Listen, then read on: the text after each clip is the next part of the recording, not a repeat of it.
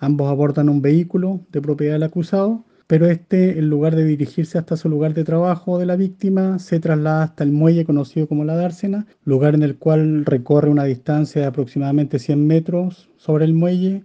para finalmente arrojar su vehículo a las aguas del río Maullín con la víctima al interior.